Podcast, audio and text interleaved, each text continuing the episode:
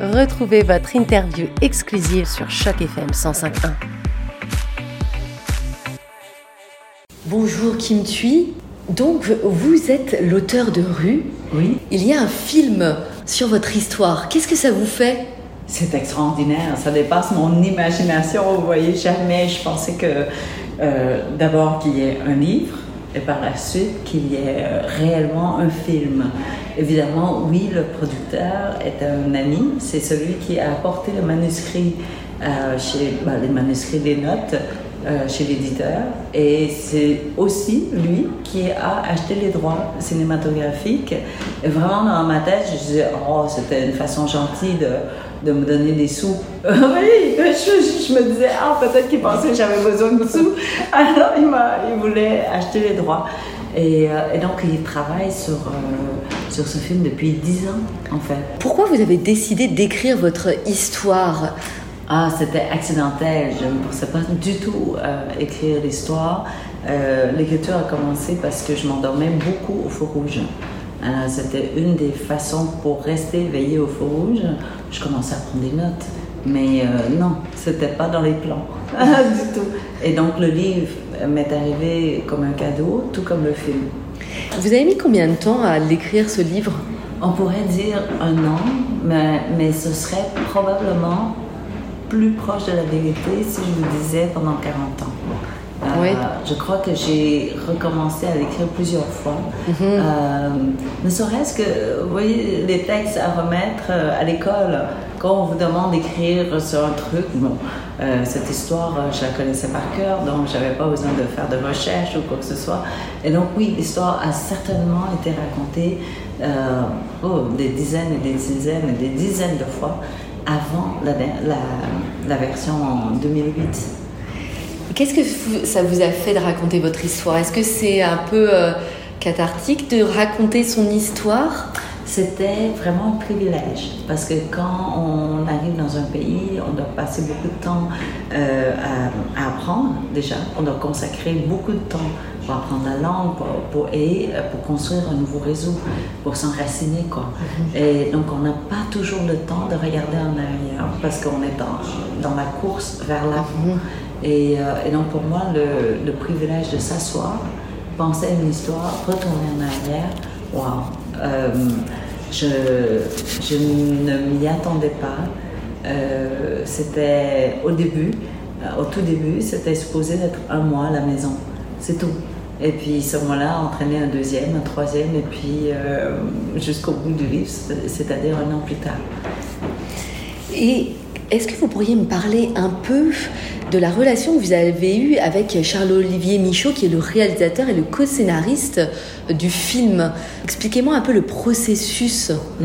C'est le producteur qui m'a un jour envoyé un mail avec une vidéo de Charles-Olivier mmh. et je l'ai ouvert vraiment très tard dans la nuit, euh, je crois quelque part à 1h ou 2h du matin. Euh, je le faisais par courtoisie et donc j'ai commencé à écouter euh, le clip et au bout de deux minutes, j'ai réécrit tout de suite. J'ai écrit à Charles-Olivier, c'était un 22 décembre et ça m'allait vers déjà le 23. Mm -hmm. Et euh, j'ai dit, euh, écoute, t'as as du temps pour venir déjeuner avec moi? Viens. Et, et on s'est rencontrés à 8 h le lendemain ou à 9 h. seulement par comment, qui il était et surtout comment il voyait le film. Et euh, je suis, on peut dire qu'il y a eu un coup de foudre professionnel. Je, voulais. Et surtout, il a raconté son, passé en tant que euh, courtier euh, en finance, bon, enfin, dans le monde des finances. Et je me dis, ah, quelqu'un qui a les deux cerveaux, quoi, le côté droit et le côté gauche. Un peu comme vous, en fait. Euh, je ne sais pas si j'ai les deux. Bah, vous mais, étiez avocate. Mais, tout à fait, tout à fait. J'ai travaillé dans les deux mondes. Donc, j'aime beaucoup le côté rationnel, euh, tout comme j'aime le côté créatif. Et donc, euh, je me suis dit qu'on qu allait bien s'entendre, parce qu'il y a un côté de moi qui est quand même voilà, plus euh, tracé, plus organisé. Mais ça ne veut pas dire qu'on qu ne peut pas créer. Et euh, Charles Olivier a cet équilibre que j'adore. Expliquez-moi un peu le, processus que vous avez fait avec euh, Charles Olivier. Comment ça s'est passé? Est-ce que vous avez discuté ensemble? Je suppose qu'il a lu ah. le livre. Mais après, comment évidemment, il connaissait le livre par, cœur. Mmh. Euh, encore mieux que moi d'ailleurs. Euh, il l'avait aimé bien avant le film, bien avant la proposition. Mmh. Et donc c'était déjà voilà, plus facile pour lui de se, de, de se plonger, de plonger dans, dans, le projet. Il est venu, vous voyez, le 23 décembre et on a discuté pendant euh, de 8h jusqu'à 4 16h de l'après-midi. On devait partir parce qu'on attendait les gens à la maison pour Noël. Autrement, on aurait continué. Et de quoi on a parlé de tout. Euh, de, mhm. oui, du, voyage, de l'Asie, des livres qu'on a aimés, mais vraiment du coq à, du coq à, à, on sautait d'un sujet à un autre sans faire attention.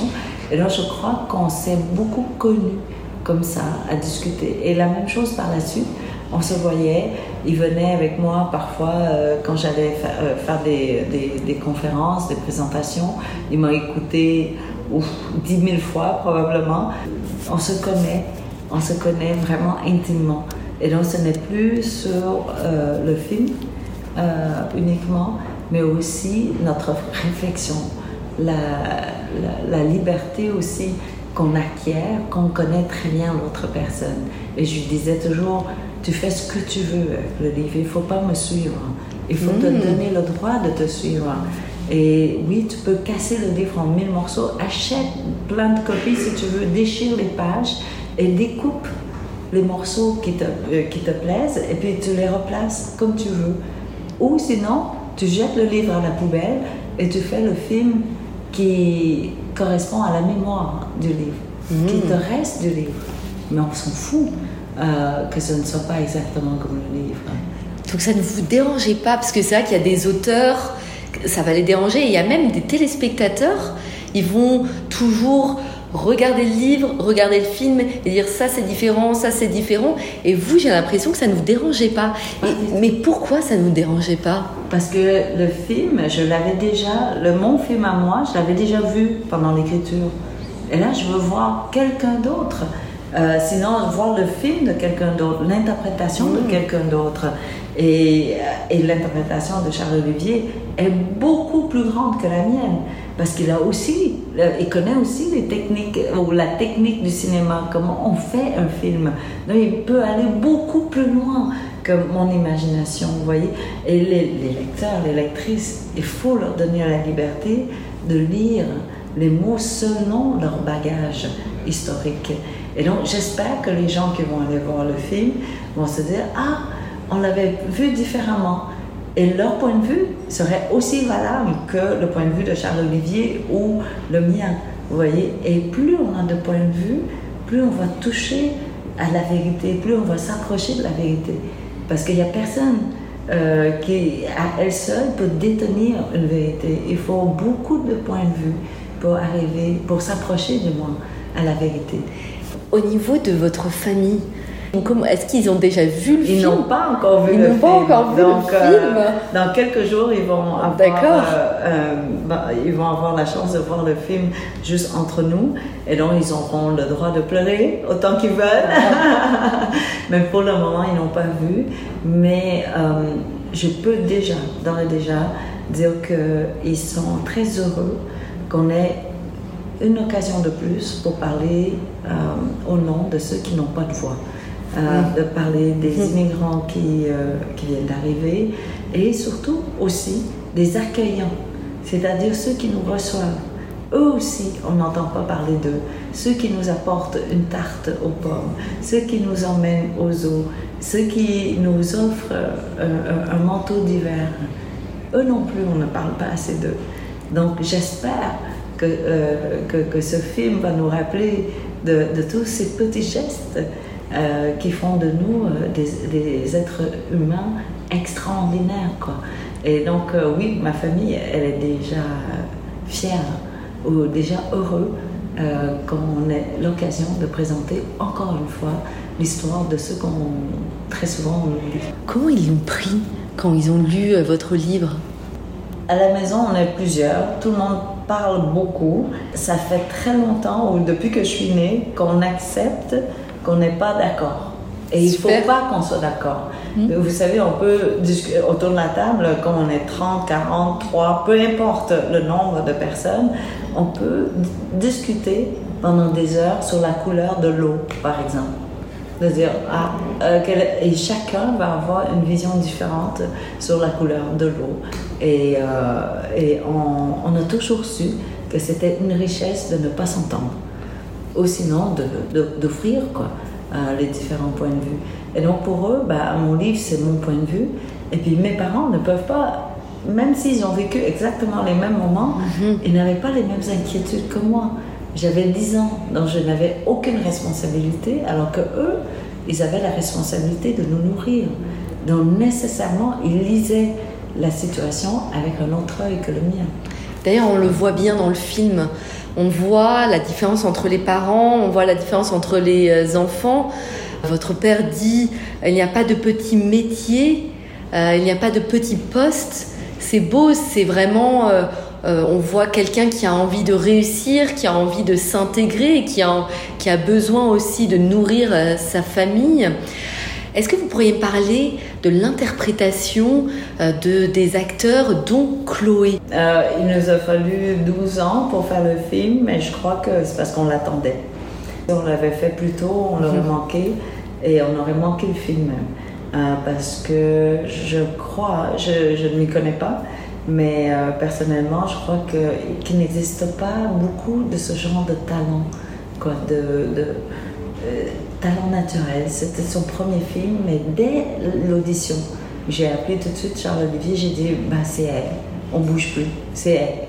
Et la petite phrase, toute petite phrase en vietnamien qu'elle a dite euh, à l'audition m'a fait pleurer. Quoi. Et il y a des gens comme ça, oui, avec ce talent qui nous happe, qui nous hypnotise à la première seconde. C'est euh, fou. Et, euh, et donc l'interprétation de Chloé donne au film une dimension à laquelle on ne peut pas, on peut, on pouvait pas souhaiter euh, ce genre de talent. Et puis, et pourtant.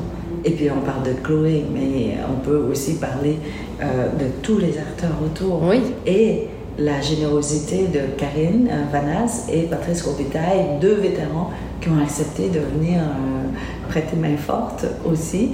Et le, grand talent de, des vétérans, c'est euh, des gens très expérimentés, c'est qu'ils ont juste besoin d'une de, de, minute ou dix secondes. Ils donnent tout de suite le ton au film et on le ressent tout de suite. Donc j'ai l'impression que vous avez fait partie de la pré-production. Est-ce que vous avez également été sur le tournage ou est-ce que tout à fait. Oui. J'avais le droit d'y aller à tous les euh, euh, bah, tout le temps en fait et j'y mhm. allais plutôt une fois par semaine ou un peu moins parce que je voulais pas déranger toute l'équipe j'étais complètement inutile donc euh, voilà j'essayais de, de, me tenir tranquille pour que tout le monde puisse travailler et donc oui j'ai eu la chance de, de vraiment m'impliquer jusqu'au choix du fruit à, mettre sur la table euh, des ancêtres, par exemple. Alors, euh, c'est un privilège. C'est un grand privilège. Est-ce que c'était important pour vous de vous impliquer? Non, ce n'était pas ma demande du tout. C'était l'équipe qui voulait m'avoir. Mhm. Mais je n'avais pas besoin d'être impliquée. Mais j'étais très heureuse, évidemment, euh, de, de voir les coulisses, hein, d'apprendre. Euh, en même temps le métier d'un réalisateur, d'une directrice artistique, de la costumière, bon, enfin, et, de réaliser que c'est vraiment très compliqué de faire un film. Et dernière question, vous êtes auteur, il y a des auteurs qui passent à la scénarisation, à la réalisation. Est-ce que c'est quelque chose que vous pourriez envisager? Non, je peux déjà vous dire que non, non. Euh, c'est euh, non, c'est un autre métier il faut un autre talent. Quoi. Et, euh, j'aime admirer le travail des autres. Euh, et je vous dis tout ça, mais j'ai aucune idée de ce que l'avenir me réserve. Euh, mais j'aime beaucoup juste être en observation du talent Et euh, donc, je sais que je ne pourrai jamais devenir actrice. Euh, quand je vois Chloé jouer, je me dis, voilà, je ne l'ai pas du tout. Et la réalisation aussi, il faut être en même temps un CEO, en fait, hein, un PDG, Oui. euh, diriger une équipe d'une centaine de personnes tous les jours, dès la première euh, seconde, il fallait que la machine fonctionne. Euh, Waouh! Euh, je ne pense pas que j'ai j'ai ce genre de discipline. Super, merci beaucoup Kim Tui. Merci, au revoir.